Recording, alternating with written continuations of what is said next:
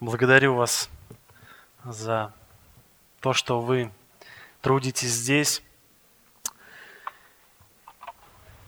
учите наизусть Писание, это очень ценно. Я большой привет передаю из церкви «Новая жизнь», которая в Аве, строительном районе. Наверное, каждый из вас хоть один раз был в нашей церкви. И для меня вот эти стены, они очень, они очень родные, потому что мой духовный опыт общения с христианами, общения, встречи с, а, с истинными Евангелия начинались как раз вот в таком похожем здании. Может, кто-то знает, а, на 1 мая улица есть такой, такой ДК, оно называется ДК «10 лет ТССР». Вот. И когда я был подростком, вот как ребята, наверное, которые сидят впереди, я ну, изучал вот вот эти разные кабинеты, которые вот, я думаю, очень много кабинетов, в которых еще никто из вас не был. И вот мы изучали их, ходили, открывали вот эти большие двери. Они, когда открываешь вот эту большую тяжелую дверь, она очень вот дает такие воспоминания. Там была небольшая группа верующих, и вот, наверное, мы занимали класс вот как от первой до второй колонны. Небольшой класс с высокими потолками, вот с такими грандиозными люстрами. И я вот так смотрел в зале, многие, некоторые из сидящих здесь тоже были вот на этих собраниях, и также некоторые даже были вот в разных кабинетах, изучали их, э, когда были подростками, молодежью. И часто нам э, хочется вернуться, да, э, там, 10 лет назад, кому-то, может, хочется вернуться 30 лет назад, 40 лет назад, ну, чтобы вот, побыть в этом времени, потому что оно кажется нам более лучшим или более каким-то для кого-то духовным, более близким. Но если а, кто-то из вас бы сегодня был здесь, тем человеком, который был, жил во времена Иисуса Христа, и, может быть, вы тоже бы сказали, ну, я бы хотел туда вернуться, тот мир был намного лучше, чем, чем сейчас, и, может быть, он был более духовным, более, более люди были такими религиозными в Палестине в то время, а когда жил именно Христос. Интересно, что во времена Христа в израильском народе не было детских домов. Есть такая особенность. И если взять э, вот тот мир, он покажется, может быть, более-менее испорченным кому-то из нас – и вот тот мир, удивительно, с точки зрения Бога, он не настолько хорош был, потому что э, в большинстве своем он был враждебен Христу, как и сегодняшний мир, который также враждебен Иисусу Христу. И некоторые люди говорят, что есть грехи, которые достойны осуждения, осуждения Бога, осуждения просто мира. А кто-то говорит, что есть грехи, ну, который, наверное, является какой-то человеческой слабостью просто. И этот спор, он идет, Писание ясно говорит о грехах, что у Бога нет никакого различия. И тот, кто согрешил, он достоин осуждения, достоин наказания. И евангели... евангелист Иоанн, он выравнивает все времена. Время Христа, время до Христа время, в котором живем мы сегодня с вами. В третьей главе написано в 18 стихе, «Верующий в Него, то есть во Христа, не судится, а неверующий уже осужден, потому что не уверовал во имя единородного Сына Божия». Тот грех, который является самым страшным, это неверие в Иисуса Христа. И, друзья, неверие отправляет человека прямиком в ад. Единственная дорога человека, который не уверовал во Христа, это ад и его муки. И это неверие, оно может быть религиозным, друзья. Очень интересно, что мы думаем, ну, наверное, это те люди, которые где-то вот там за окнами, они ходят, э, проживают свою жизнь, э, какие-то социально неблагополучные люди – но неверие может быть религиозным, когда человек из года в год может быть, даже десятилетиями посещает собрание, посещает церковь, но не имел встречу с Христом. И это, друзья, очень печально. Неверие религиозное, которое в итоге приводит к разбитому корыту, которое приводит к разочарованию человека. Друзья, я хотел бы с вами вместе прочитать а, отрывок из Евангелия от Матфея, 26 главы, с 57 по 67 стих. Это глава, которая говорит о последнем, последнем времени жизни Христа, Его предательстве, Его смерти, Его осуждению, э, суду, которому подвергли религиозные люди, подвергли Иисуса Христа. Друзья, и этот грех, который совершил израильский народ, который совершили э, религиозные вожди того времени, э, он непростителен, и это самый страшный грех. И сегодня он также есть среди нас, он также есть сегодня. И что же делает человека таким грешником? Из чего же складывается вот этот грех а, отвержения и суда над Богом? И мы с вами увидим несколько аспектов этого греха. Итак, Матфея, 26 глава, с 57 по 67 стих. Мы помним, что Христос был в Гефсимании и молился, и просил учеников молиться о нем.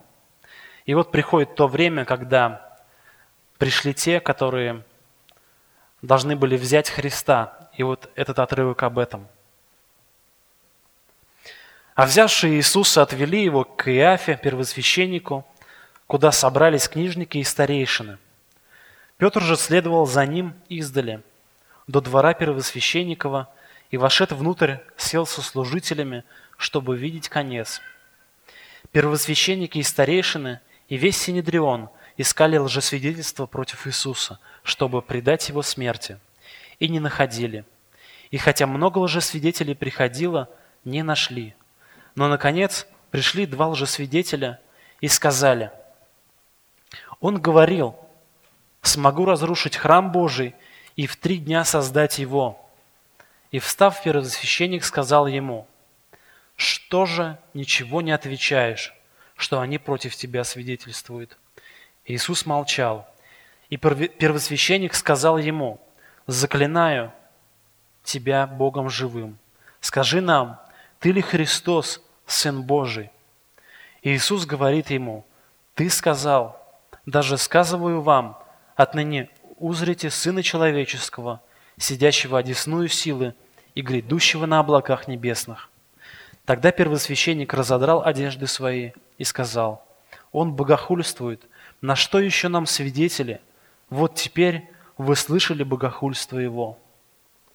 Друзья, вот этот отрывок отвержения Христа – и его суд над ним, который совершили вот эти люди, религиозные вожди, которые должны были наоборот встретить Христа, поклониться Ему, но происходит совершенно противоположное. Друзья, и первый аспект этого греха, отвержение суда над Богом, это сговор против Бога. 57 стих мы посмотрим. «А взявшие Иисуса отвели его к Иафе, первосвященнику, куда собрались книжники и старейшины. Вы, наверное, все знаете, что Синедрион – это был а, высшая инстанция, высший судебный орган а, у того Израиля. И интересно, что по протоколу Синедриона они не имели права собираться на дому. Но, друзья, мы видим, что куда они приводят Христа? Они приводят его к Иафе, первосвященнику, домой. Они не могли собираться на частной территории, они не могли собираться ночью. Мы также читаем об этом, что это происходило ночью. То есть сговор был, сговор состоялся. Эта встреча была без свидетелей и адвокатов, без свидетелей в кавычках, да, которых искали и которых в итоге нашли – также в кавычках. свидетелей ищут. И вот этот домашний сговор, он а, начинается, да, мы видим, он начинается с дома первосвященника. Может быть, а, они слышали вот, просто слуг Каиафы, его детей, которые там, может быть, тоже проснулись от этого шума. И интересно, что мы с вами такую песню поем, и, наверное, кто-то из вас знает. «Россия, Россия, склонись перед Богом». Многие, наверное, знают этот, этот гимн такой величественный. Россия также отвергла Бога. И все вот эти здания, ДК, похожие друг на друга, они были построены как раз для того, чтобы не для того, чтобы прославлять Христа, не для того, чтобы поклониться Ему в этих зданиях, но Россия а, и Советский Союз отвергает Бога.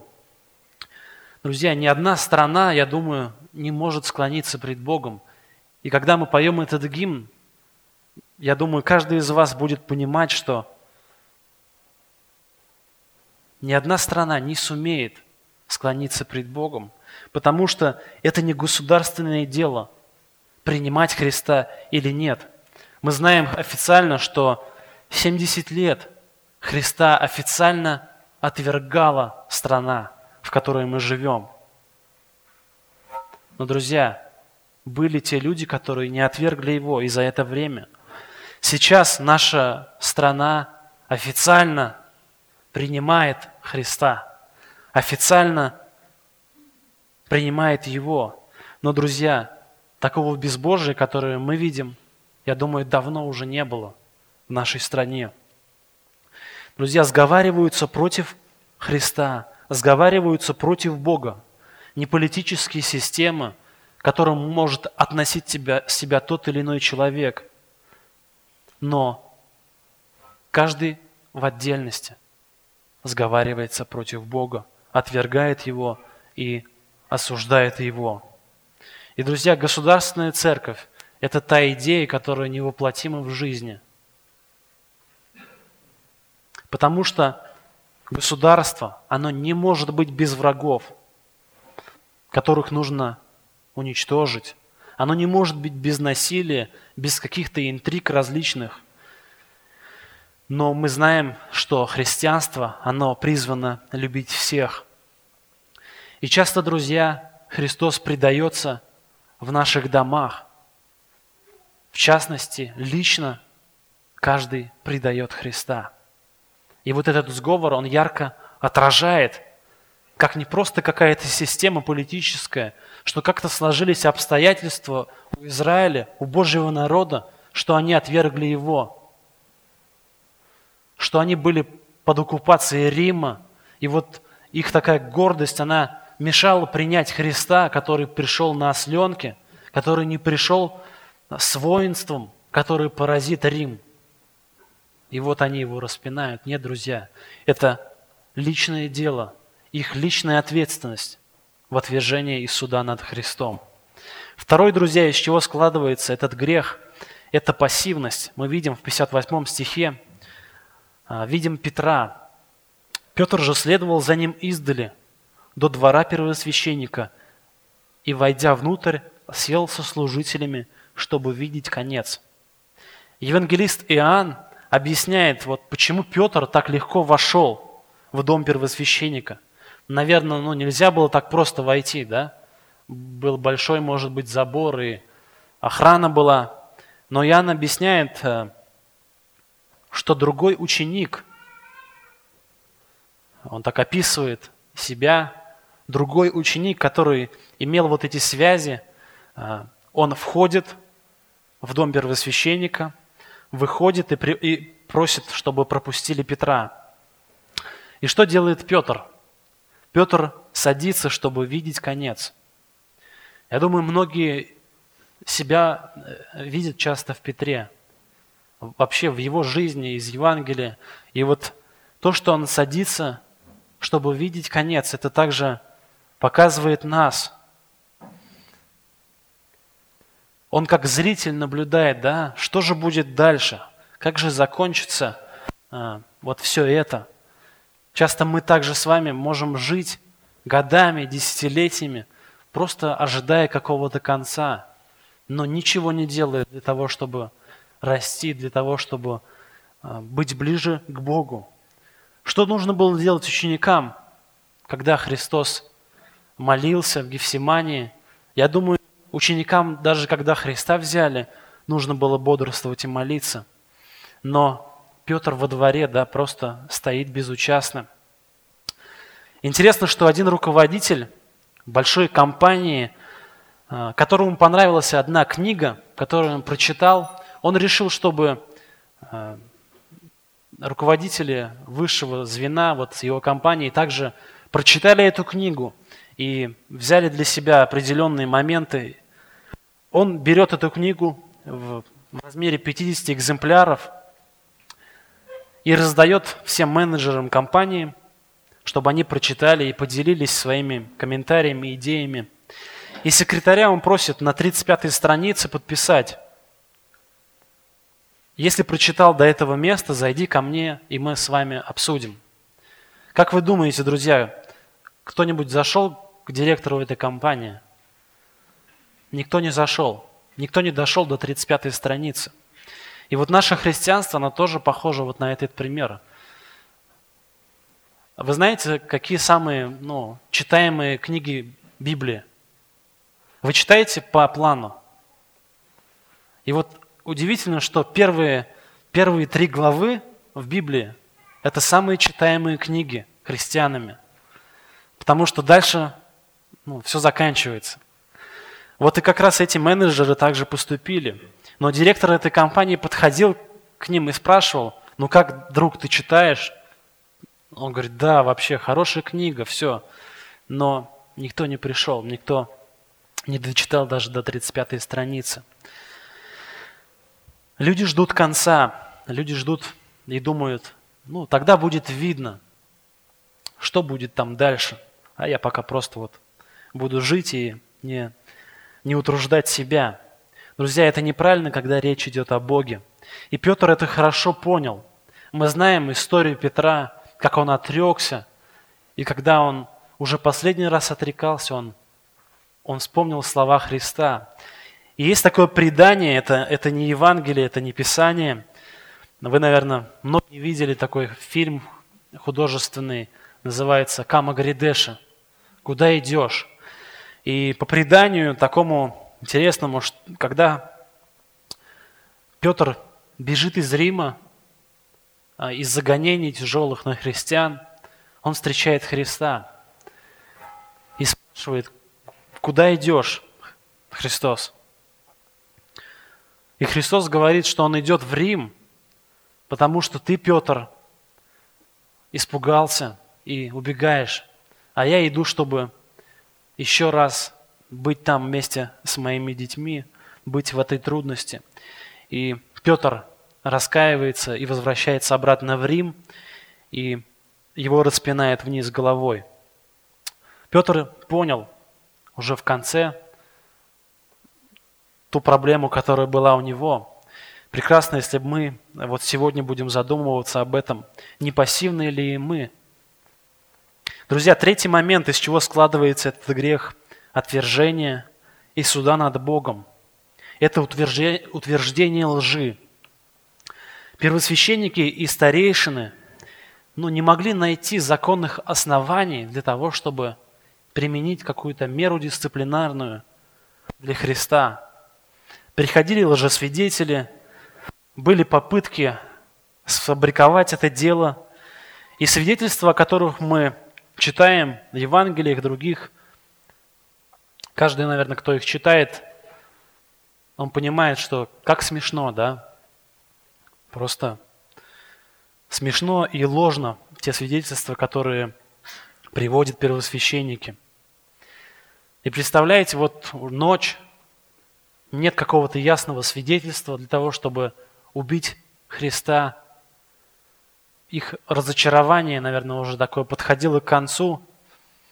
Но приходит тот, кто, который говорит, что Христос говорит, говорил, разрушу храм и в три дня воздвигну его. Мы знаем, о чем говорил Христос. Он говорил о храме своего тела. Но первосвященники выдают эти слова, как будто Христос разрушит храм, который построен был второй раз. Да? Это время называется периодом второго храма, когда жили израильтяне, жил Христос. И даже, наверное, подумав логически, что Христос приходит, и Он говорит, это мой дом. Как Христос мог бы покуситься на свой дом? Наверное, никто не хочет разрушить свой дом, каждый из вас. Но лжесвидетельство было произнесено. И сегодня люди, люди также придумывают Бога, в которого не хотят верить. Однажды я встретил одноклассницу свою, она работает в одном из кафе, и увидев меня, она спрашивает, ну как дела? Я, я ей ответил такими словами, лучше, чем мы заслуживали бы. И она так удивилась, ну а почему? Вот, ну, что такое трудное у тебя происходит, да? И я сказал ей так вкратце Евангелие, что мы заслуживаем смерти по нашей греховной природе. Но сегодня люди придумывают себе Бога, которого, которого не хотят верить. Часто вы, наверное, сами слышите, они говорят, ну почему такой жестокий Бог у вас? Он вот болезни посылает, разные эпидемии, а, дети умирают, различные трагедии происходят. Злодеи ходят на улице, да, коррупционеры везде, воруют. Мы плохо так живем. Где же ваш Бог? Я думаю, каждый из вас ответит, что я тоже не верю в такого Бога, которого ты мне описываешь. И беззаконие, оно обязательно будет обречено на суд. И нет ничего общего у нас с тем Богом, который себе нарисовал мир. Того Бога, которого они специально придумывали, чтобы отвлечь свою совесть и не верить в Него, не поклониться Ему. Друзья, четвертый аспект этого греха, отвержения суда над Богом, это видимость в справедливости. Всего лишь видимость справедливости. Что говорит первосвященник Христу на это лжесвидетельство? И встав, первосвященник сказал ему, «Что же ничего не отвечаешь? Что они против тебя свидетельствуют?» мы видим такого первосвященника, да, который ну, хочет помочь уже тому, кто обречен на смерть. Но что же ты молчишь? Скажи что-нибудь, свое оправдание. Иисус молчит. Друзья, как тяжело, да, когда говорят ложь и промолчать. Это очень сложно, наверное, самое сложное но Христос молчит. Можно было бы взорваться, да, Христу, закричать, сказать, я ничего такого не говорил, объяснить им. Я думаю, у Христа была такая возможность, и он, он бы ответил, но он молчит. Он не поддерживает вот эту игру, в которую играют вожди этого народа, религиозные вожди. Они играют в заботу о нем – но на самом деле забота была о себе. Они торопились, чтобы завершить это дело, потому что наступало утро, солнце бы встало, да, люди бы начали ходить, и, может быть, будут какие-то косые взгляды на вот это незаконное собрание, которое собрали первосвященники. Они заботились о себе в первую очередь. Они создают видимость заинтересованности, но на их лицемерии Бог остается безответен. Друзья, и Бог молчит, когда мы с вами также можем прикрываться какими-то благими намерениями в отношении Его, в отношении Церкви, в отношении братьев и сестер, но на самом деле наши мотивы, они порочны. Бог молчит. Пятый аспект этого греха, отвержение суда над Богом – это неспособность остановиться в отвержении правды. Неспособность остановиться в отвержении правды. Иисус молчал, и первосвященник сказал ему, «Заклинаю тебя Богом живым, скажи нам, ты ли Христос, Сын Божий?» Иисус говорит ему, «Ты сказал, даже сказываю вам, отныне узрите Сына Человеческого, сидящего одесную силы и грядущего на облаках небесных». Евангелие от Марка а, немножко шире раскрывает этот ответ Христа на, то, на тот вопрос, который задает первосвященник. Ты ли Христос, Сын Божий? То есть первосвященник спросил, ты ли Бог, за которого себя выдаешь? И Христос в Марка, в описании евангелиста говорит, Иисус сказал, «Я, и вы узрите Сына Человеческого, сидящего одесную силы и грядущего на облаках небесных». И первосвященник раздирает одежды. Интересно, что первосвященнику запрещалось это делать. Ему не было дозволено раздирать одежды. Но с течением времени в Талмуде мы читаем, что там есть такое утверждение, что первосвященник, когда судит богохульника, он может это сделать. Он может это сделать, но он должен был потом это зашить обратно все свои одежды. Друзья, в этом акте раздирания одежды – мы видим вот этот театральный жест. Наверное, кто-то из вас был когда-то в театре, когда профессиональные актеры ну, могут изобразить любое чувство, да, чувство вины, чувство сожаления, чувство радости, и настолько ярко, что ну, наше естество, оно все переживает вместе с этим актером – вот эту всю трагедию или вот эту радость. И здесь мы видим похожий жест первосвященника. Человека, который знал Писание, который вот, ну, наизусть рассказывал очень серьезно, с малых лет учил Священное Писание. Он раздирает одежды и судит Христа. Чувство, когда ты не прав. Я думаю, первосвященник в глубине своего сердца, он понимал, насколько все это низко. Чувство, когда ты не прав, но тебя уже несет, да? Ты не можешь остановиться просто. Я думаю, это знакомо каждому из вас. Вы придумываете новые и новые аргументы в свое оправдание, но понимаете, что вы не правы. Друзья, поднимите, кто вот мужья, руки в этом зале. Мужья. Раз, два. Наверное, вот в супружеских ссорах, я думаю, каждый из вас испытал это в своей жизни. Если нет, то обязательно скажите. Я, ну, каждый из вас, каждый, наверное, подойдет поучиться, если не было ссор. Но в супружеских ссорах понимаешь, когда ты не прав, но тебя дальше несет. И ты не можешь остановиться, сказать, да, я не прав.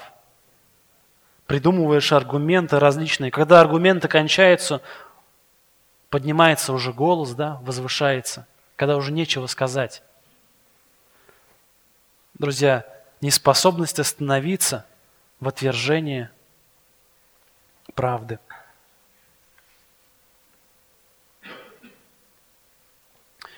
И многие друзья в таком состоянии часто не, не просто отвергают свою половину, мужа или жену, детей, но часто люди отвергают в таком состоянии Христа, как это делали первосвященники и книжники. Они не могут остановиться, взять какой-то, взять паузу, посмотреть, там, открыть священные писания, открыть те установления, которые у них были – и сказать, что же мы делаем, когда мы ночью собрались. Когда мы собрались дома у первосвященника, они не могут остановиться и посмотреть на сердце, которое испорчено. Часто и мы с вами также не можем остановиться и прийти к Богу спросить у него совета из его слова. Шестой аспект этого греха – это превратный суд. 65-66 стих. Тогда первосвященник разодрал одежды свои и сказал, «Он богохульствует. На что еще нам свидетелей? Вот теперь вы слышали богохульство его. Как вам кажется?» Они же сказали в ответ, «Повинен смерти». Были ли те, которые сказали вот в этом дворе, которые сказали бы «нет», мы не слышим это нигде. Вот из этого именно отрывка. Повинен смерти. То есть, скорее всего, было единогласное решение осудить Христа, предать его смерти. И по закону единогласное голосование давало человеку свободу. Друзья, интересно, да? Единогласно, если все встали, то этот человек должен был быть отпущен, и дело должно быть возобновлено, еще новый круг дать. И вот это юридическое право, которое было у Христа, оно также не было использовано. Превратный суд. Но мы знаем, что был в Синедрионе а, такой персонаж Иосиф Аримафейский. Мы знаем, что он не участвовал в заговоре. И, скорее всего, его не было и вот, вот в этом заговоре, когда они были во дворе у Каиафа. Друзья, особенно ужасно, когда люди принимают решение на смерть. Когда люди принимают решение о смерти других людей. Это такое уродство, да, которое, когда человек принимает решение, что другой человек должен быть казнен. Это страшно. И ничего нет ужаснее отнять жизни у человека. Будь это какой-то благородный мотив или что-то другое, это страшно отнять жизнь у человека. Седьмой аспект этого греха – такое действие, которое э, совершили первосвященники и вот эти люди, которые осуждали Христа, они плевали и били по щекам. Плевали и били по щекам. Тогда плевали ему в лице и заушали его. Другие же ударяли его полонитом и говорили, прореки нам, Христос, кто ударил тебя? Заушали – это такое старославянское слово дать пощечину или бить кулаком по лицу. Друзья, и в любой культуре к приговоренным к смерти над ними уже не издеваются просто. понимают, что все, как бы закончилось, да, его время. Но мы видим, как глумятся, глумится народ над Христом. Священники в красивых одеждах, да, мы можем представить эту картину, да, для себя. Но что у них в руках? На их устах не Божье Слово, а слюна и кулак – вот все, что у них было тогда, что они могли дать Христу. И отличительная черта человека от многих других творений Божьих – это руки. Наши руки, да, которые дает нам Бог. И нашими руками мы творим. Вот смотрим на это, на это творчество да, людское. Когда-то кто-то спроектировал это, кто-то все это построил – и наш глаз радуется. Но также руки использовали первосвященники в отношении Бога. Они били Его, издевались и глумились над Ним. Человеческая греховность, ей нет конца. Вы помните историю о царе Давиде, когда он исчислил израильский народ, вот после его греха ему дается выбор, наказание. Был три, три момента. Семилетний голод, три месяца войны и три дня губительной язвы. Что избрал Давид? Помните, что он избрал? Три дня губительной язвы он избрал. И потом его спрашивают, Почему ты так, так решил? И он отвечает, пусть впаду я в руки Бога, ибо велико милосердие Его, только в руки человеческие не впасть мне. Давид ясно понимал, что в Божьих руках есть возможность на милость. Но если впасть в человека в руки человеческие, то неизвестно, что там будет, да? И мы ярко видим это в отношении первосвященников, которые издевались над Христом. 42 миллиона человек каждый год погибает ежегодно от представителей самой гуманной профессии. Какая самая гуманная профессия? Врачи. 40 милли... 42 миллиона человек в результате абортов погибает от рук врачей сегодня. Если сравнить с потерями мировой войны, Второй мировой войны, это где-то более 60 миллионов человек погибло в течение Второй мировой войны. Но каждый год, друзья, 42 миллиона человек. Как это прискорбно. У Роберта Льюиса есть такой рассказ, где Джону Сильверу послали черную метку, вырезанную из Библии. То есть одна группа людей посылает другому человеку черную метку, то есть приговор и там было написано на одной стороне «не зложен». То есть все. Твоей власти пришел конец. Но интересно, что на другой стороне они вырезали этот, этот, эту, метку из Откровения, и там было написано «псы и убийцы». На одной стороне было написано «не зложен», на другой стороне было написано «псы и убийцы». И мир сегодня также не прочь отправить эту метку Богу. Но приговор этих людей также на другой стороне, да? Псы и убийцы. Их приговор там. Соприкосновение со Христом, с благодатью Его, с Его милостью приносит очищение и умиротворение. И я думаю, каждый из нас желает этого – но не каждый из нас желает подчинить себя Христу, Его господству.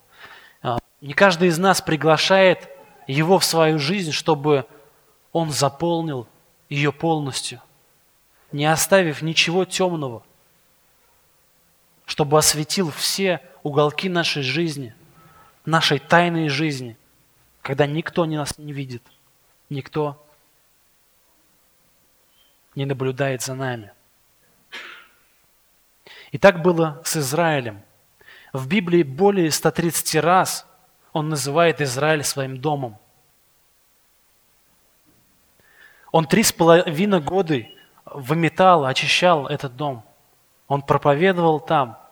Он сотворял э, различные чудеса, знамения, молился за Израиль.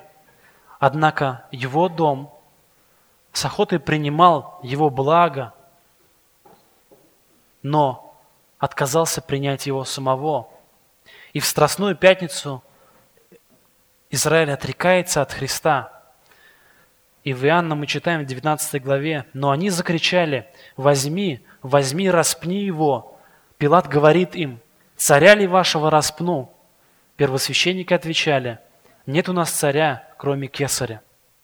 Евреи дали миру Писание, евреи дали миру Библию, евреи, среди евреев были апостолы. Христос был евреем. И они же первые отвергли благодать Божию. Они были в Вавилонском плену из-за греха идолопоклонства. 70 лет.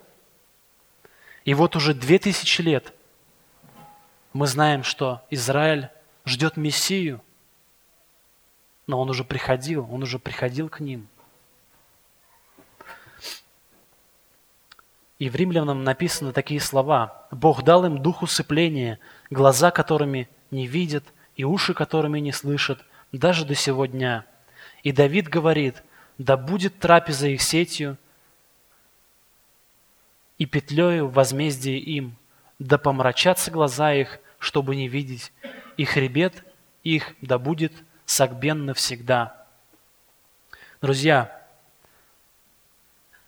наверное, каждому из нас нужно понимать, чтобы нам, каждому из нас лично, не относя себя даже к группе какого-то сообщества церковного, по местной церкви, но концентрируясь на своей жизни, личного отношения с Богом, не быть религиозно заблудшими людьми, не быть религиозно неверующими, теми людьми, которые отвергают Бога и судят Его.